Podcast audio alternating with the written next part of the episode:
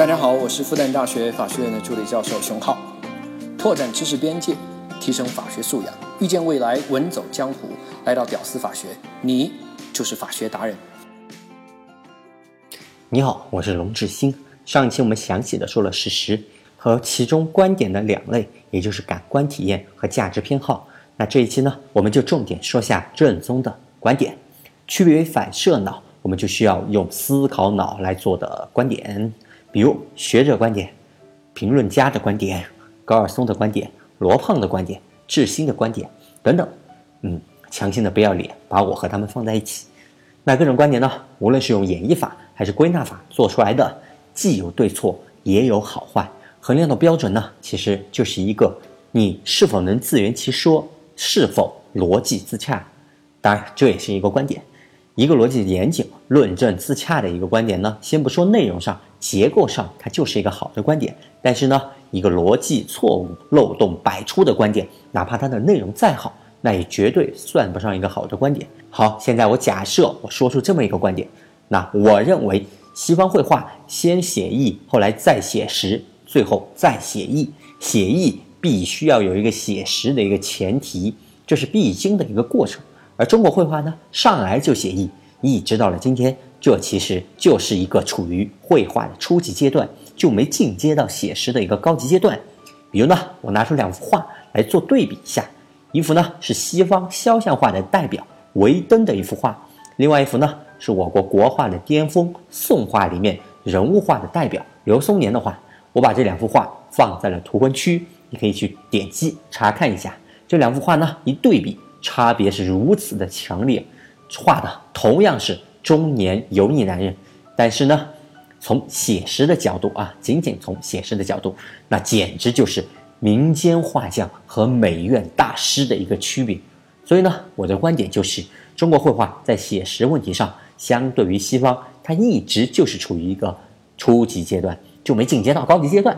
而西方进阶到写实极致的巅峰以后呢，又转了一个维度，走向了写意，那么就是现在大家看到的印象派或者现代主义的画了。那你看不懂是画什么鬼是一个常态。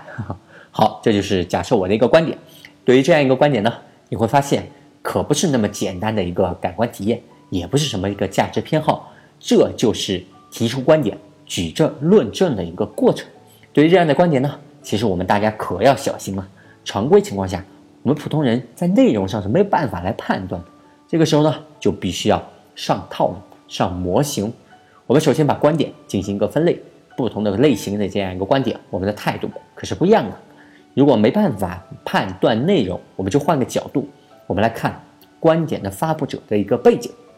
首先呢，是权威发物，比如华大基因发布的这样一个干细胞疗法的这样一个观点，刑法学家发布的新的刑法学的观点。这些行业权威呢，一般情况下，他们绝对不敢乱说的，因为这不是一锤子的买卖啊。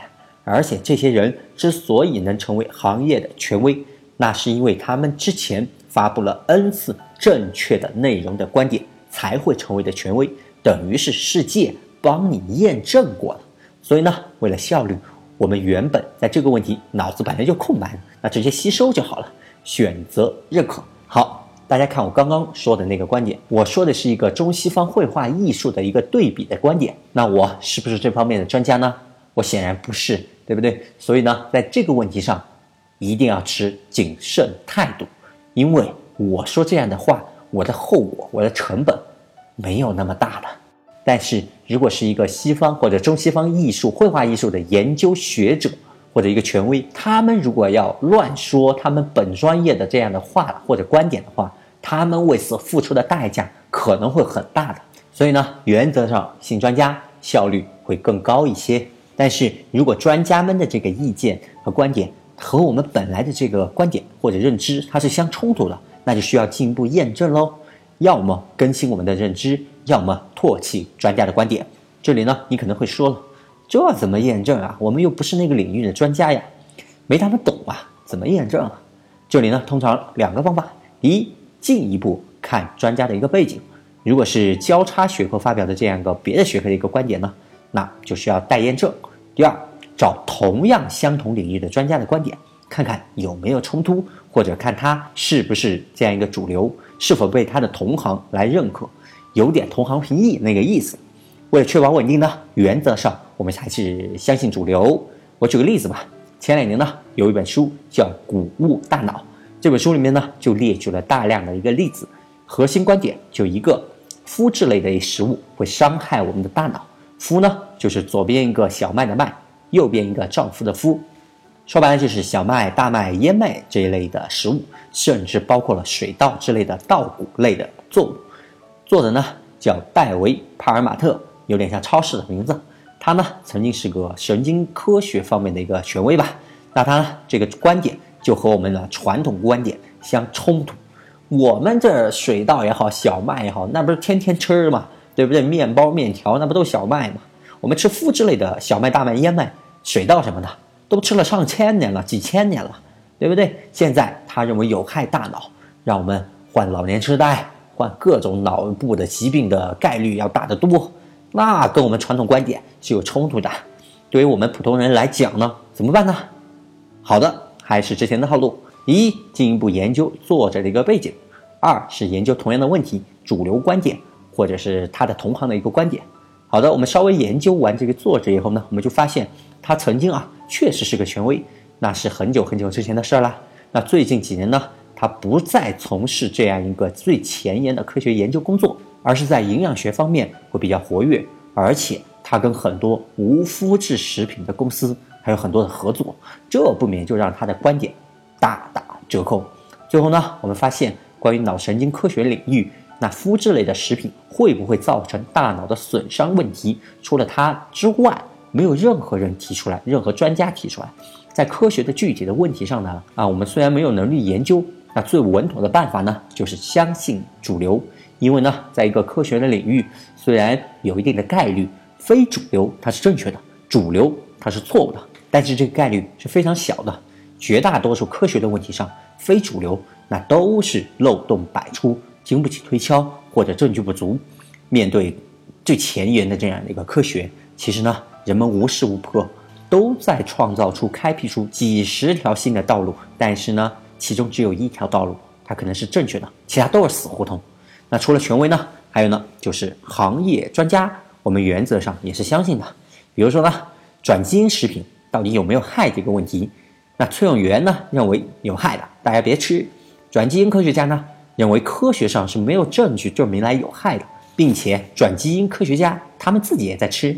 那我们原则上还是相信这些转基因科学家呀，因为呢毕竟是科学技术问题嘛。你崔永元毕竟是个外行嘛。那前面说的这个是自然科学啊，社会人文科学，那只要言之有理、逻辑自洽，并且在原来这个问题上我们是空白的，那直接吸收就好了啊，也要看人啊哈。比如说搞音乐的高尔松，他说汉人自古就不太重视音乐，音乐传统相当不行啊。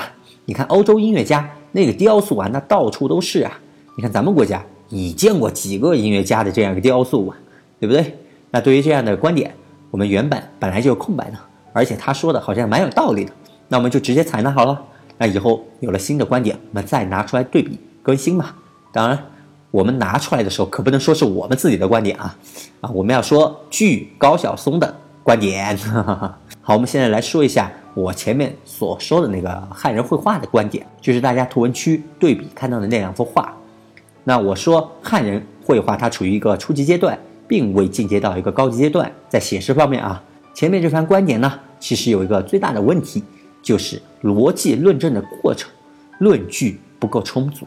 我仅仅拿出了一幅宋朝的画，那么我就来支持我的这样一个观点，实际上是很乏力的，支持不了的。当然，这是逻辑课的问题，以后我们肯定会涉及到。好，以后再说。好了，今天说到这里就差不多，简单总结一下这两期的内容。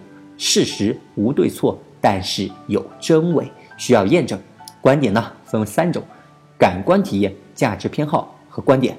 感官体验和价值偏好没有真假，没有好坏。第三种观点呢，好坏与否，其实就是看论证的过程，看结构是否严谨，逻辑是否自洽。而对于我们普通人来说呢，不是每个事实都要上独立思考和批判性思维，没那么多精力。为了效率呢，我们就可以上模型、上套路。如果对于某些观点咱们是空白的，大脑里面完全不知道，原则上予以吸收接纳。如果呢有冲突的观点的话，那又没有论证的能力的话呢，原则上相信权威专家。但是呢，同样是专家的话，如果有冲突，那原则上相信主流。好，咱们这两期节目呢，好好区分了一下观点和事实。其实呢，我觉得咱们这一课上的有点晚了，包括我自己。其实呢，小学就应该上这一课。国外就是这样啊，国外的小孩呢，他们在小学的时候就经常玩这样一个事实还是观点的一个区分的游戏。那我在图文区呢也放了一些他们玩游戏的一些图片，有兴趣的话可以去点击查看啊。大家不要觉得这个好像没难度，其实他们还是分年级的，比如小学是一种水平，中学是一种水平，大高中甚至到大学又是一个区分的一个水平，一直在做这个事情。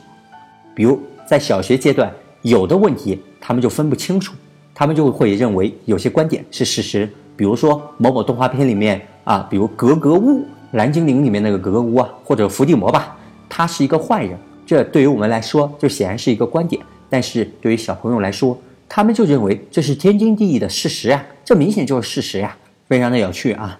那这也是你们知道我为什么要给这节课咱们取名字叫。中国教育缺失的一堂必修课了吧？区分好事实和观点，有时候真的能避免无意义的一个争论。当然，为了争论而争论的一些场合，那就会模糊两者，那去故意争论而争论，比如辩论赛。但是呢，在合作模式下，两者的区分就非常的有必要。比如事实的问题就没有什么好争论的，两个人共同协作去找资料来验证就好了。而观点呢？我还是蛮喜欢老外在这个问题上的一个态度。一般他们听到了某个跟自己观点不同的这样一个意见的时候呢，他们就会说一句 “interesting”，有趣。